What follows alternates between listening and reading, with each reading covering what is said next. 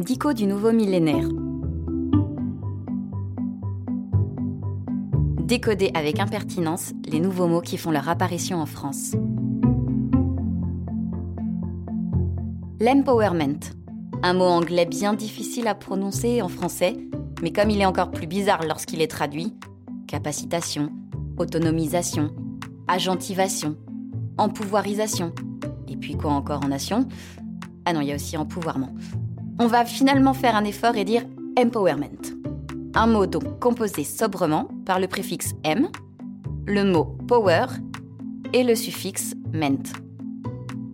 Tout commence en Angleterre au XVIIe avec le verbe to empower, qui signifie accorder un pouvoir à une autorité inférieure par une autorité supérieure. Puis au XIXe, empowerment, qui définit l'action de donner un pouvoir, et l'état qui en résulte, être en pouvoir d'eux. Ce qui est intéressant, c'est la façon dont les luttes sociales, féministes et raciales, se sont emparées du mot pour désigner un processus de prise de pouvoir par les personnes dominées ou souffrant de discrimination.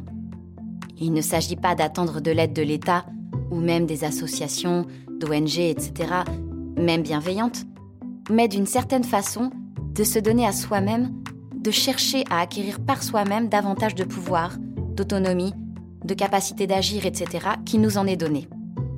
Ce processus peut être individuel, et dans ce cas associé à des doctrines plus libérales, ou collectives, c'est dans les milieux associatifs que ce concept a été le plus utilisé. Ce mot est arrivé récemment en France, dans les années 2000, alors que cela faisait déjà 20 ans qu'il occupait le devant de la scène des luttes sociales dans les pays anglo-saxons. Aujourd'hui, il a tendance à s'articuler à des problématiques un peu plus, trop, larges de développement personnel et même de management. On l'utilise pour envoyer au développement de l'acceptation de soi dans un mouvement général de réhabilitation du narcissisme et de l'ambition personnelle, surtout des femmes et des salariés.